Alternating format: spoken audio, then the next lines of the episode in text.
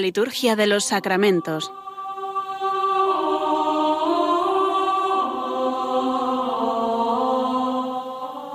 Con el Padre Juan Manuel Sierra.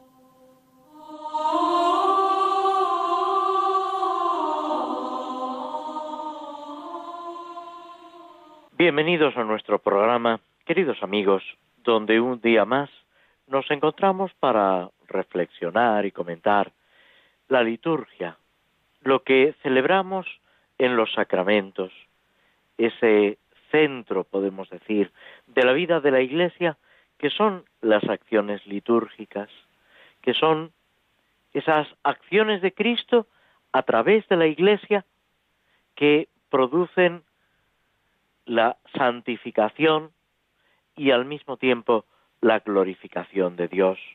Nos santifican a nosotros, a los miembros de la Iglesia, y a través nuestro esa acción se expande, se difunde por el mundo entero. Y también, unidos a Cristo, se da esa glorificación del Padre por el Hijo en el Espíritu Santo. Es ahí donde nos movemos, es esa la realidad que vivimos a través de los sacramentos, a través de la liturgia de la Iglesia, que no es tanto una acción nuestra como una iniciativa de Dios, que por Cristo llega al corazón, a la vida de cada uno de nosotros. Quien actúa en la liturgia es Cristo con su iglesia. Y ahí es donde estamos todos y cada uno de nosotros. Ahora bien, cada uno de nosotros es importante, es necesario para esa acción de Cristo. El Papa Pío XII decía, es asombroso que la santidad, o mejor dicho, que la salvación de unos dependa de la santidad de otros, de nuestra respuesta, de nuestra participación en la liturgia, depende también lo que llega a nuestros hermanos, a tantos hombres y mujeres que en su discurrir por el mundo se pueden encontrar con Cristo o no, dependiendo de lo que nosotros hacemos, realizamos, vivimos. De ahí la importancia de ese compromiso, de esa vida cristiana, de ese entusiasmo en la respuesta al Señor en todo lo que hacemos. El tiempo va avanzando. No podemos olvidar que el tiempo trabaja a favor de Dios. Hay una poesía que dice, no celes más en la carrera veloz del tiempo alado, que un año más en la virtud pasado. Un año es más que te aproxima al cielo pues ese aproximarnos al cielo, ese vivir el momento presente, disfrutando, aunque sea en este valle de lágrimas, quiero decir, aunque sea pues con las limitaciones, con los condicionamientos que rodean nuestra vida, disfrutar de cada instante, de las personas que se van cruzando en nuestro camino, de los acontecimientos que se van sucediendo, todo eso es fundamental, pero solo es posible desde Cristo. Y solo a través de la liturgia recibimos la fuerza necesaria para vivir con intensidad, con alegría, el momento presente. Es un regalo del Señor y así tenemos que acogerlo y que vivirlo, no esperando ni la felicidad, ni el sentido de nuestra vida, ni las tareas que debemos cumplir para mañana, sino aprovechando lo de hoy. El Kempis, ese pequeño librito que ha marcado, sobre todo desde finales de la Edad Media, la espiritualidad de tantos hombres y mujeres, de tantos santos. El Gersoncito, como lo llamaba San Ignacio de Loyola, porque en sus tiempos se atribuía a Juan Gersón, nos dice, ¿quién te asegura que vivirás mañana? Y no es un motivo de angustia, de preocupación, no se trata de poner tintes negros en nuestra vida, sino de descubrir la importancia del aquí y el ahora, de disfrutar de lo que en este momento tenemos entre manos, de vivir ese regalo que en este preciso momento el Señor nos está haciendo, dándole gracias, pidiéndole su ayuda, encomendándonos a su intercesión y a su cuidado. Eso es lo importante y eso es lo que tenemos que vivir en todo momento. Los santos que en este día se celebran, hoy propiamente no hay ninguna memoria libre ni memoria obligatoria, pero en esta semana sí que hay varias. Mañana mismo celebramos la memoria libre de un santo muy cercano a todos o a la mayoría de nosotros, San Juan Pablo II, Papa. Un santo cuya santidad ha reconocido la Iglesia con mucha rapidez. Cuando murió Juan Pablo II, algunos decían santo súbito, lo cual es un disparate. Perdonadme que os lo diga así. La Iglesia, en su sabiduría, debe seguir un proceso y no es negar la santidad, no es poner dificultades, es hacer las cosas, digámoslo así, como Dios quiere, con las suficientes garantías para que no haya engaños, para que no haya eh, confusión. Las cosas llevan su tiempo y eso no nos debe preocupar. Juan Pablo II, que ha sido una figura eminente de la Iglesia al final del segundo milenio y principio del tercero, que como él decía en la tercio milenio adveniente, preparando ese jubileo del año 2000, le correspondía introducir a la Iglesia en esa nueva etapa. Cada papa, guiado por Dios, incluso más allá de sus cualidades personales, de sus aptitudes y actitudes, es un instrumento en las manos de Dios, con sus aciertos y también con sus equivocaciones. Y alguno me dirá, ¿pero el Papa se puede equivocar?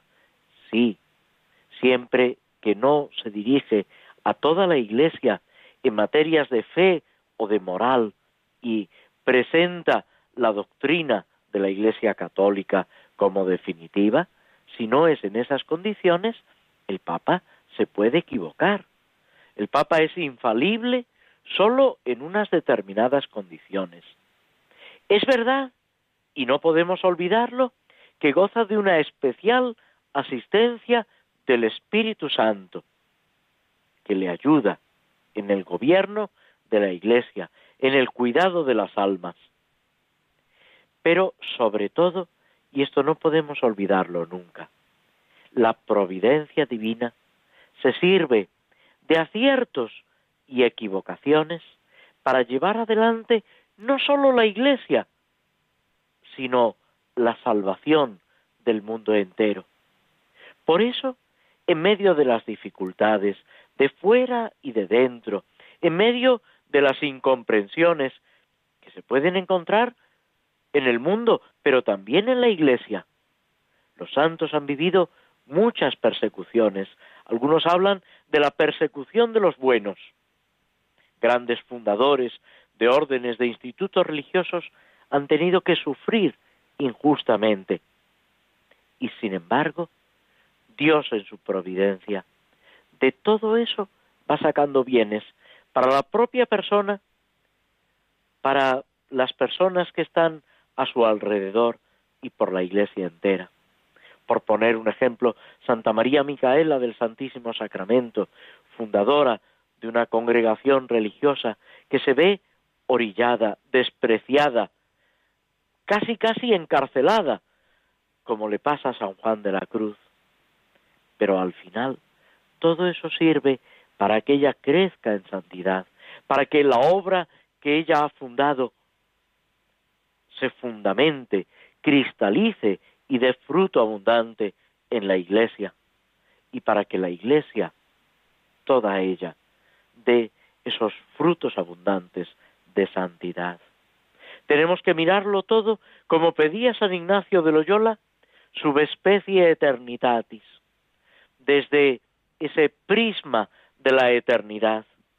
Tantas veces, como se dice en el dicho popular, miramos las cosas de tejas abajo, miramos las cosas pues desde nuestro pequeño horizonte con una visión casi casi raquítica y no comprendemos. ¿Qué hay que hacer? Mirar al Señor, adentrarnos en el corazón de Cristo, pedirle al Señor que dilate nuestro corazón y que nos haga sentir a una con Él, que haga nuestro corazón semejante al suyo, que ilumine nuestro entendimiento, nuestra voluntad, nuestra afectividad, para que en todo y sobre todo resplandezca el amor de Dios. No es fácil. Y me diréis, el ambiente no ayuda, y yo os contesto inmediatamente, el ambiente no ha ayudado nunca. Ser santos no ha estado nunca de moda, aunque nos lo pueda, pueda parecer. Tenemos el peligro, como decía el poeta, de pensar que cualquier tiempo pasado fue mejor, y no es verdad. Lo importante es vivir el tiempo concreto en el que el Señor nos ha puesto, sabiendo que por encima de todo, Él está a nuestro lado. Es lo que vive, y tornamos a San Juan Pablo II, es lo que vive el Papa, que comienza su pontificado, lo cuenta él en su primera encíclica, que es bueno releer, Redentor hominis, el redentor del hombre. Dice, cuando en el cónclave me preguntaron si aceptaba la carga de sucesor de Pedro. Contesté, no obstante las graves dificultades, fiado en la Santísima Virgen, acepto.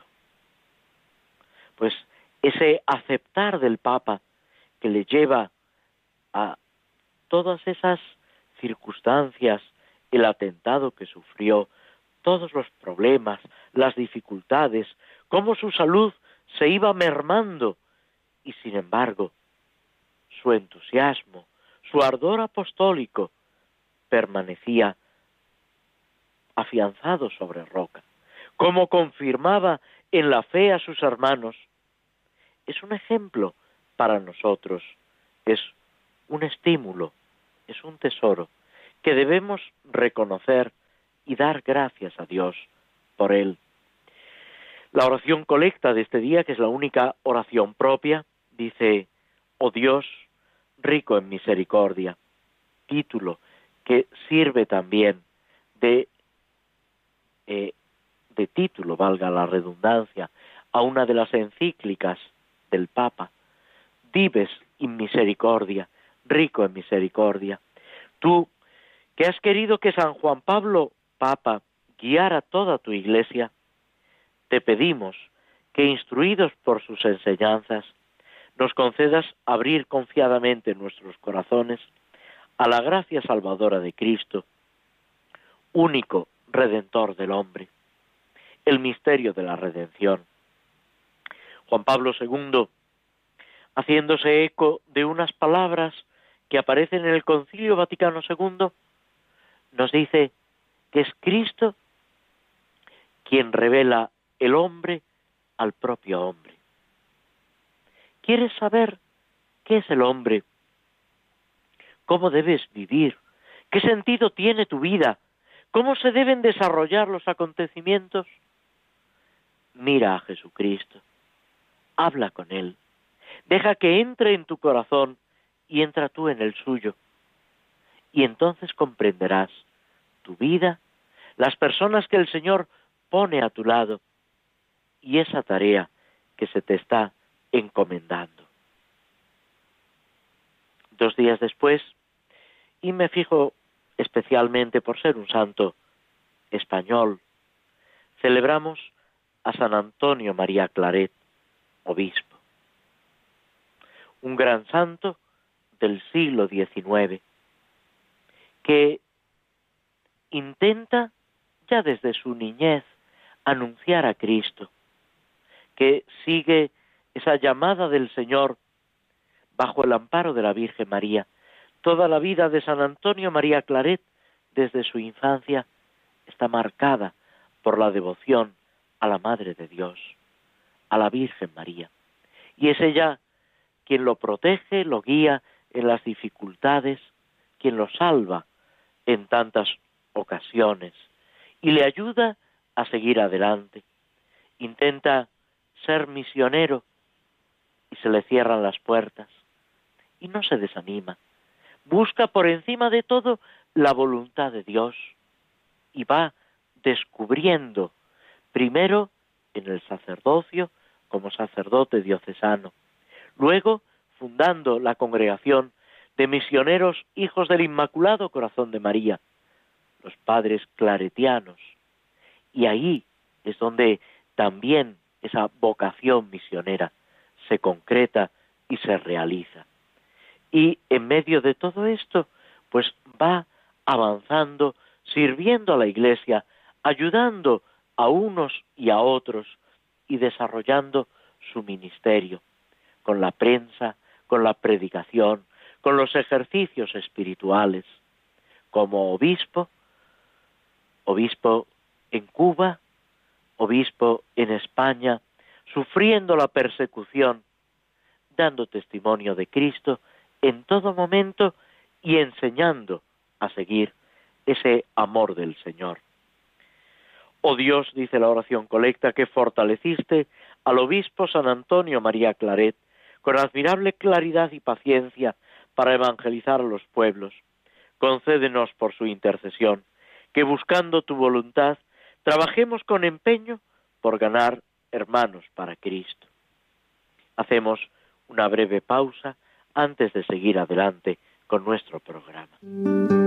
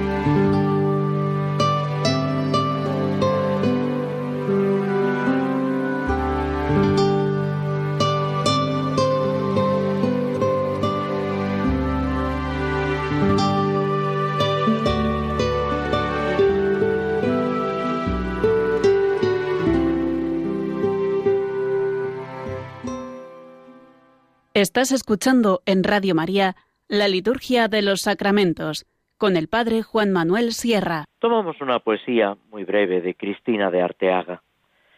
hazlo tú todo en mí, que yo me preste a tu acción interior pura y callada. Hazlo tú todo en mí, que aunque me cueste, me dejaré labrar sin decir nada. Hazlo tú todo en mí, que yo te sienta ser en mí dirección y disciplina. Hazlo tú todo en mí, que estoy sedienta de ser canal de tu virtud divina. Con esta poesía que es casi una oración de ofrecimiento, de Cristina de Arteaga, que fue monja jerónima, fallecida hace ya unos cuantos años. Comenzamos, o seguimos, mejor dicho, con esta lectura y comentario de las oraciones por, por diversas necesidades.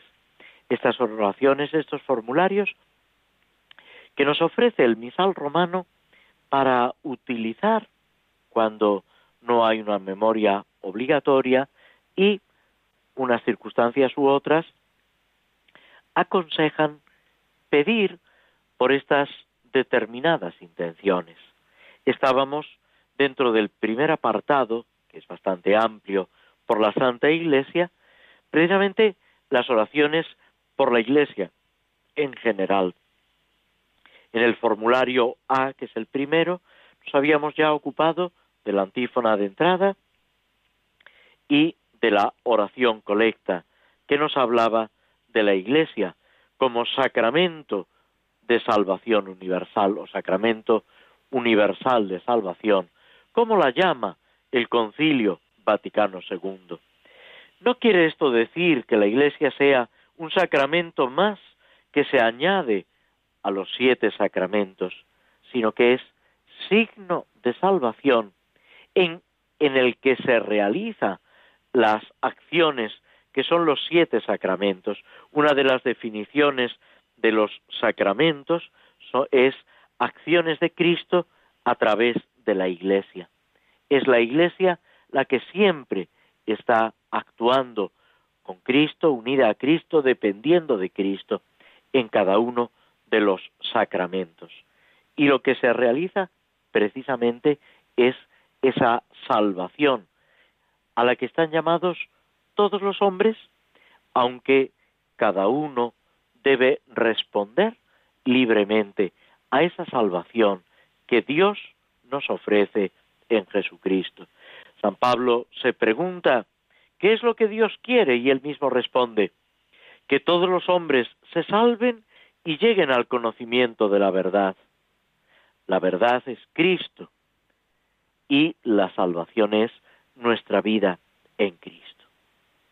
La oración sobre las ofrendas en este formulario, sabéis que la oración sobre las ofrendas siempre tiende a centrarse, más que la oración colecta, en el momento que se celebra, en, en ese instante de la celebración que ha sido precedido por la presentación de las ofrendas sobre el altar, acompañado o bien de un silencio o de un canto o de esa oración bendito seas, Señor Dios del universo, por este pan, por este vino, etcétera, que es una oración inspirada en las fórmulas de bendición que se utilizaban en el pueblo de Israel, en, digamos en el Antiguo Testamento, y entre eh, Jesús, los apóstoles, en ese ambiente en el que nace la Iglesia, porque la Iglesia nace en un ambiente eh, del siglo I del judaísmo en Palestina en aquella época. Dice la oración sobre las ofrendas, Dios misericordioso, mira complacido las ofrendas del pueblo que te está consagrado, y por la eficacia de este sacramento, haz que la muchedumbre de los creyentes en ti sea estirpe elegida, sacerdocio real, nación consagrada, pueblo de tu propiedad. Es una oración, como veis, más extensa que otras oraciones. Son oraciones de composición reciente que se han hecho eh, en su mayoría eh, en torno al Vaticano II, que tienen una teología, un contenido doctrinal muy importante, pero a veces ese mismo contenido doctrinal hace que se extiendan un poco más que las oraciones más antiguas del siglo V, del siglo VI. Eso hace que nuestro análisis aquí en el programa sea también un poco más extenso por toda esa riqueza doctrinal que encierran. La invocación a Dios es clara, nos recuerda lo que decíamos de la oración colecta de Juan Pablo II, de San Juan Pablo II, Dios misericordioso. Se dirige a Dios Padre y le da el título de misericordioso. Un título que no es exclusivo del Nuevo Testamento, no es exclusivo de la enseñanza de los apóstoles, pero que es central en la Iglesia. La misericordia de Dios, el amor misericordioso de Dios, que se dirige a todos y a cada uno de nosotros, que desciende, podemos decir, hasta nuestra miseria, hasta nuestra pobreza, para sanarla, para remediarla y que podamos participar de la vida divina, que es lo que hace el bautismo y los demás sacramentos. Nos hace partícipes de la vida divina. Dios misericordioso. Tenemos que volver una y otra vez sobre la misericordia de Dios, sintiéndonos pecadores, necesitados de su gracia, de su misericordia, de su perdón. Y enseguida viene la petición.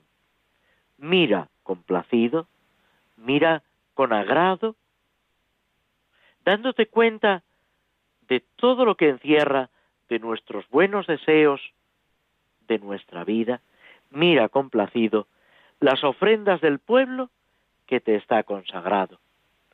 Dicho de otra forma, somos pueblo de Dios. La Iglesia es el nuevo pueblo de Dios, un pueblo consagrado a Dios. Si para el pueblo de Israel lo que daba sentido, lo que hacía posible su misma existencia, era esa vinculación a Dios en la alianza, cuanto más nosotros, cuya alianza se fundamenta en la sangre de Cristo, en, el amor del Señor, que ha dado su vida por cada uno de nosotros. Esa frase tantas veces repetida de San Pablo, me amó y se entregó a la muerte por mí. Es lo que cada uno de nosotros debe recordar y vivir en el seno de la Iglesia, no de una forma individual, aislada, egoísta, sino en esa comunión de vida y amor que debe ser la Iglesia, que debe ser la comunidad concreta en la que vivimos. Mira complacido las ofrendas del pueblo. No es del sacerdote que celebra, ni del monaguillo, ni del que está en la primera fila, sino de todo el pueblo de Dios, el que está allí presente y el que está representado en los que están allí presentes. Es ese misterio de la comunión de los santos. Y por la eficacia de este sacramento, fijaos lo que estamos afirmando, que el sacramento es eficaz. ¿Qué quiere decir? Que cumple aquello que significa, que realmente se está realizando lo que nosotros decimos y lo que hacemos, que la acción de la gracia supera con creces nuestras expectativas. Por la eficacia de este sacramento, por la fuerza de este sacramento, haz que la muchedumbre de los creyentes en ti, o sea, toda la iglesia, sea, y aquí va dando las características que aparecen ya en el Nuevo Testamento y se repiten en el magisterio de la Iglesia y sobre todo en el Vaticano II. Estirpe elegida, sacerdocio real, nación consagrada, pueblo de tu propiedad. Es ser pertenecer al pueblo de Dios, ofrecernos con Cristo al Padre, participar de ese Cristo, sacerdote, profeta y rey, y vivir esta realidad llenos de alegría, llenos de confianza en el Señor por encima de todo. Nos detenemos aquí, escuchamos unos instantes de música antes de pasar adelante con nuestro programa.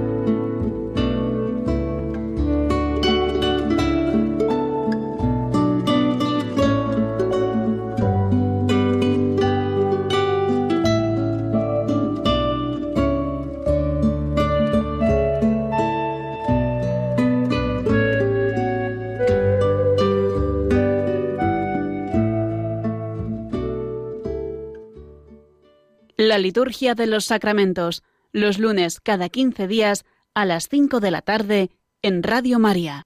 Tomamos otra poesía de Cristina de Arteaga, Amor contra Amor. Me preguntan los hombres, ¿no has dudado? ¿Cómo pude dudar, pues te sufrí? Si fuiste mi tormento exasperado, si con hierro candente me has sellado para ti. Te combatí las noches y los días, quise olvidar tu amor, no lo logré. Después de cada crisis resurgías, inexorablemente me decías, sígueme. Nadie sospechará lo que he sufrido. Tú lo sabes, Señor, nunca quieras echar en el olvido que todo el drama de mi vida ha sido la lucha del amor contra el amor. Pues ese amor del Señor que vence todas las luchas, que está deseando entrar en nuestra vida es lo que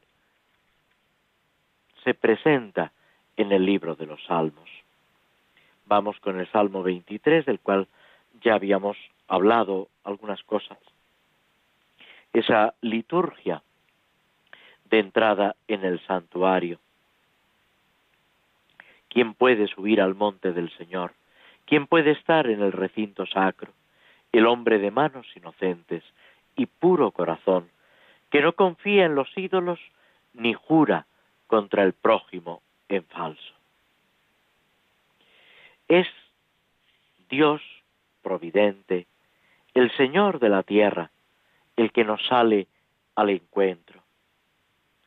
Otros salmos, como el Salmo octavo, como el Salmo dieciocho, consideran la grandeza de Dios, sus obras, todo el universo, desde esa óptica, desde esa perspectiva de la creación. El creyente debe admirar el poder, la grandeza de la sabiduría de Dios. También San Pablo, en la carta a los romanos, exhorta y de alguna manera recrimina a la sociedad de su tiempo que contemplando la creación, sobre todo se refiere a los sabios, no han sabido descubrir al autor de la creación.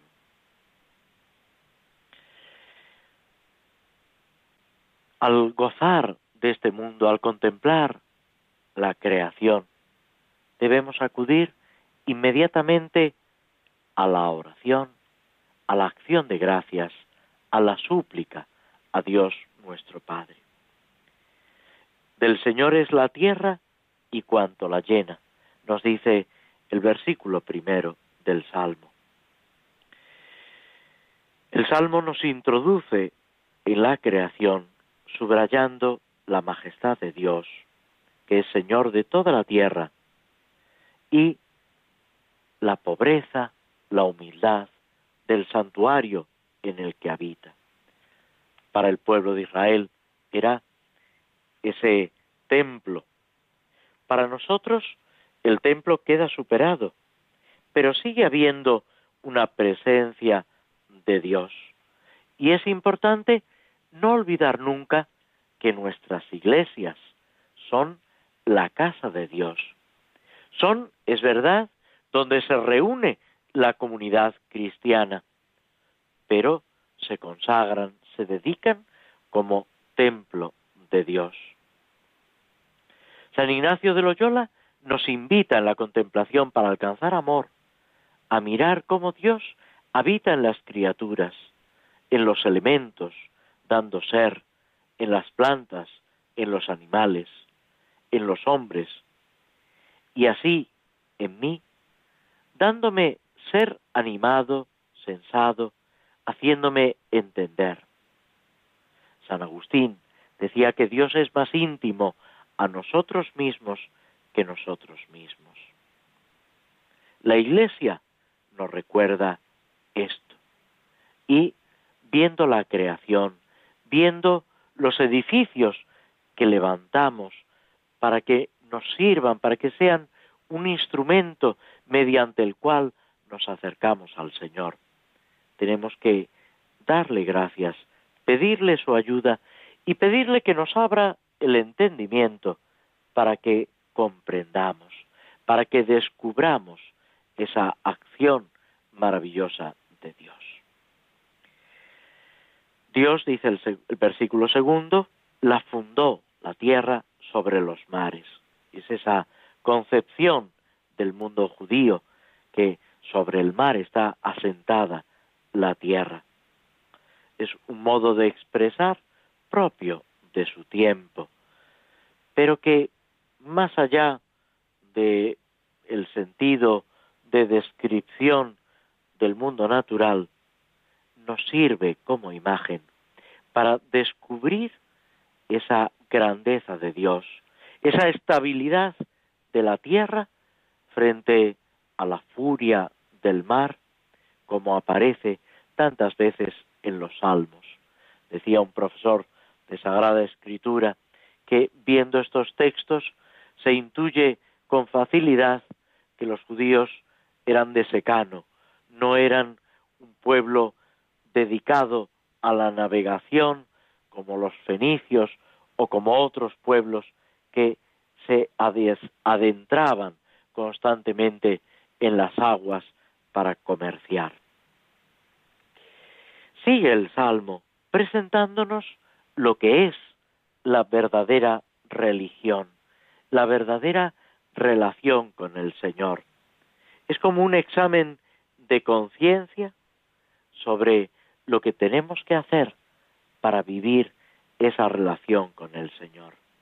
Y aquí surge la pregunta, ¿quién puede hospedarse en tu tienda?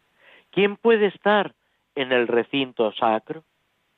¿Quién es digno de acercarse al Señor? Nosotros en la Eucaristía decimos, tomando las palabras del centurión romano, Señor, no soy digno de que entres en mi casa, pero una palabra tuya bastará para sanarme. Una palabra tuya basta para restaurar en mí ese equilibrio, esa acción de la gracia, esa presencia de Dios. La santidad exterior e interior, esas manos inocentes, ese puro corazón que es consecuencia de la presencia, de la acción de Dios. ¿Quién puede estar en el recinto sacro? ¿Quién puede acercarse a la santidad de Dios? Y casi inmediatamente nos viene a la cabeza esa pregunta de los apóstoles cuando Jesús está hablando del peligro de las riquezas. Señor, entonces, ¿quién puede salvarse? Y la respuesta de Cristo no exenta de humor y de una pizca de ironía. Es imposible para los hombres, pero no es imposible para Dios. Dios lo puede todo. Y es ahí donde nosotros fundamentamos nuestra esperanza, nuestra alegría, nuestro caminar con el Señor y hacia el Señor. La santidad es un atributo de Dios. Antes de entrar en la mansión de Dios, tenemos que cambiar por completo nuestras obras, nuestra vida, nuestra forma de comportarnos con Él y con el prójimo. Los ídolos son vanidad y ahora podemos preguntarnos, ¿qué ídolos hay en mi vida? Quizá no sean imágenes extrañas de madera, de metal, de piedra, a las que les ofrecemos sacrificios. Pero sí puede haber aspectos, circunstancias, cosas que roban nuestro corazón, que nos alejan de Dios, que nos impiden reconocer que Dios es Dios. Y como decía uno, hazte ídolos y te exigirán sacrificios. Muchas veces hacemos del dinero, del prestigio, del poder, del placer o de cosas materiales nuestro ídolo, el sentido de nuestra vida y nos exigen sacrificios. Y nuestra vida se va empequeñeciendo y nuestro horizonte se empobrece y caemos en el egoísmo y poco a poco nos vamos hundiendo, cuando en cambio el Señor lo que hace es darnos la verdadera libertad. Nos detenemos aquí en el comentario a este Salmo 23, con el que proseguiremos el próximo día. Escuchamos unos instantes de música antes de pasar a la última parte de nuestro programa.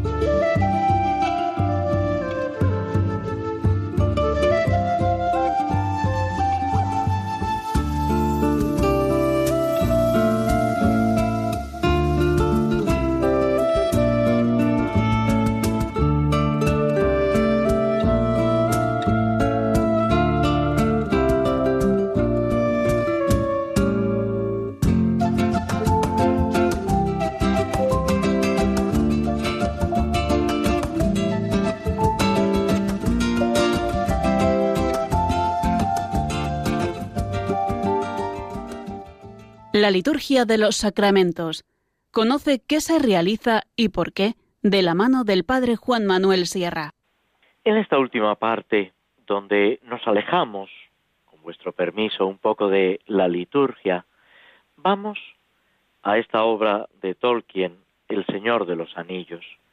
Habíamos dejado, estamos casi al principio, como sabéis es una obra muy extensa, pero de un gran contenido, de una gran profundidad, que por eso, sin prisa, vamos comentando.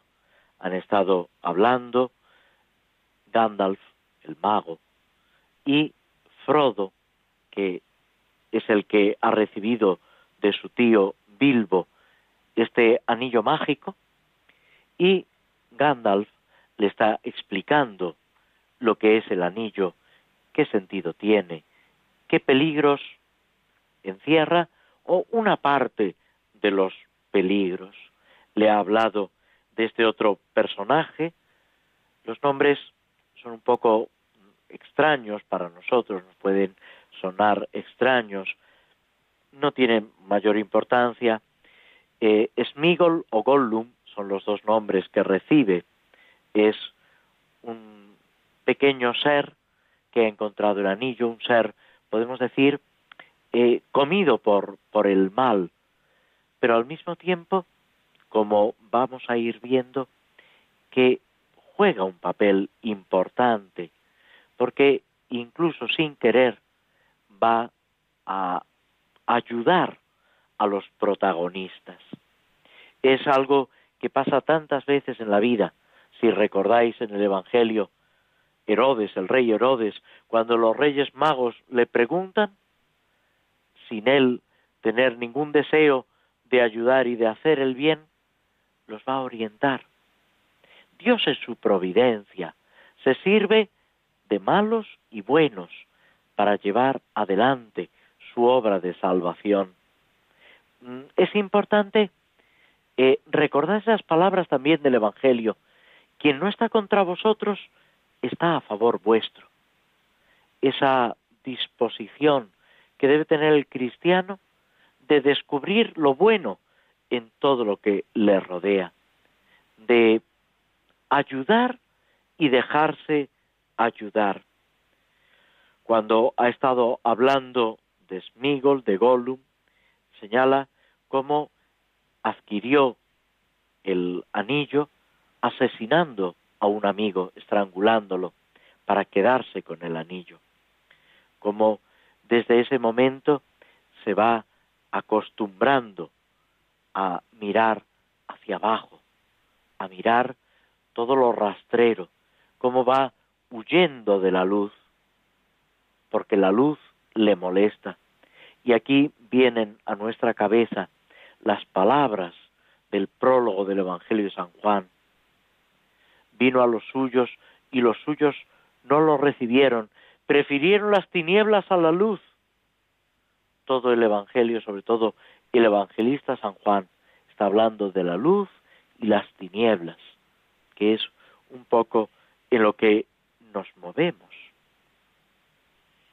Este anillo único que ha llegado eh, a manos de Frodo encierra un peligro, es verdad, pero sin embargo va obligando a tomar decisiones.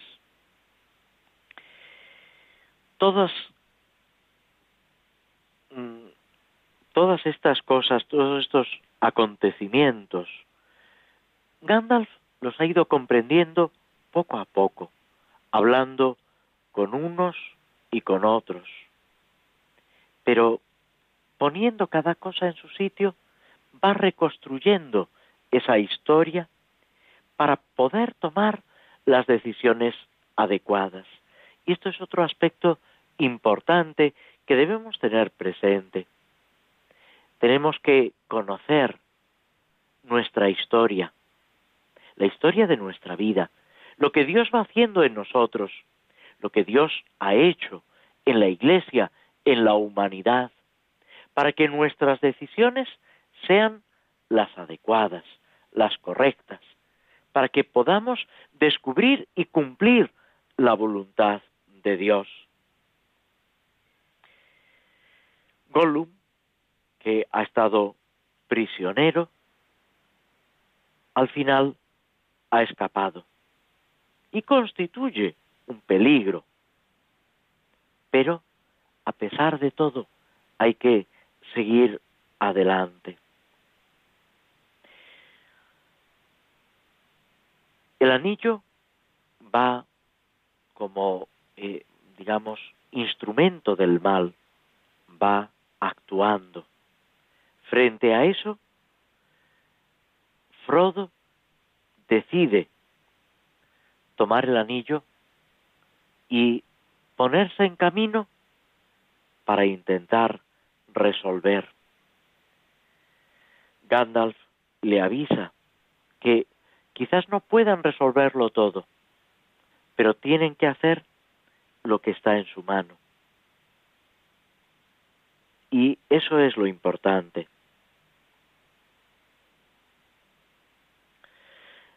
Frodo intenta salvar la comarca, intenta salvar las gentes que conoce, pues si permanece en su casa puede ser un peligro para sus paisanos.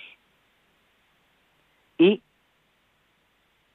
podemos decir que decide sacrificarse, aceptar ese, ese riesgo.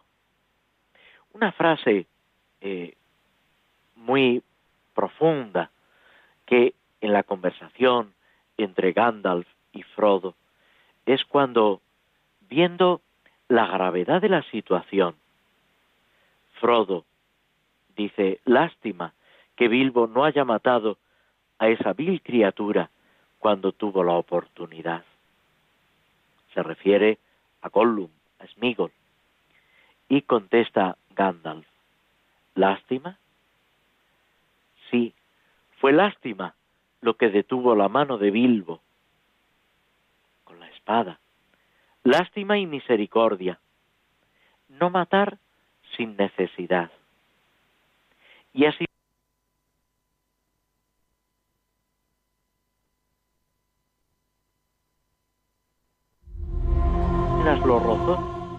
y al fin pudo escapar por el modo en que tomó posesión del anillo, con lástima.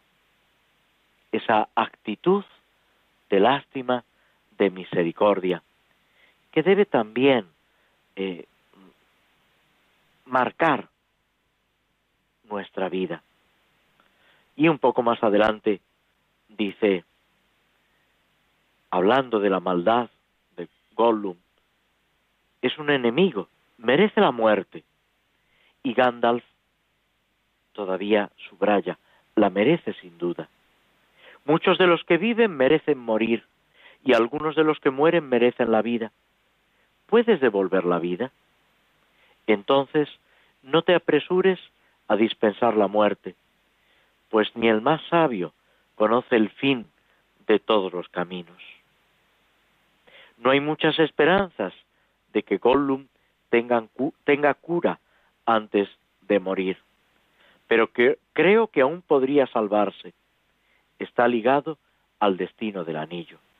El corazón me dice que tiene un papel que desempeñar, para bien o para mal. La misericordia de Bilbo puede determinar el destino de muchos. Todo esto debemos aplicarlo a nuestra propia vida, la misericordia, ese ser respetuosos con la vida y con la muerte, sabiendo que en todo y sobre todo está actuando Dios, que el Señor nos cuida, pidiéndole esa sabiduría, que no es tener muchas noticias en nuestro entendimiento, sino saber valorar, saber descubrir la importancia de cada cosa, de cada situación de cada persona que el Señor pone en nuestro camino. Pues pidiendo esta sabiduría, este conocimiento, nos despedimos hasta el próximo programa, deseándoos a todos una feliz tarde y una feliz semana. Muchas gracias y muy buenas tardes.